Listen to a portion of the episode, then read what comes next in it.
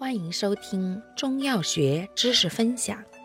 今天为大家分享的是祛风湿药之木瓜。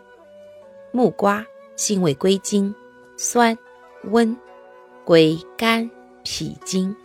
性能特点：本品酸温祛邪扶正两相兼，疏经祛湿生津而不燥不敛，酸生津而不敛湿邪。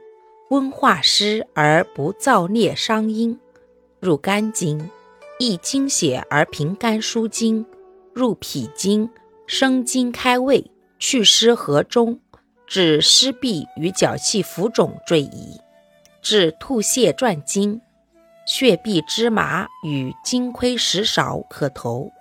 功效：疏筋活络，化湿和中，生津开胃。主治病症。一、风湿痹痛、经脉拘挛、脚气肿痛；二、湿浊中阻所致吐泻转经；三、精亏食少、消化不良。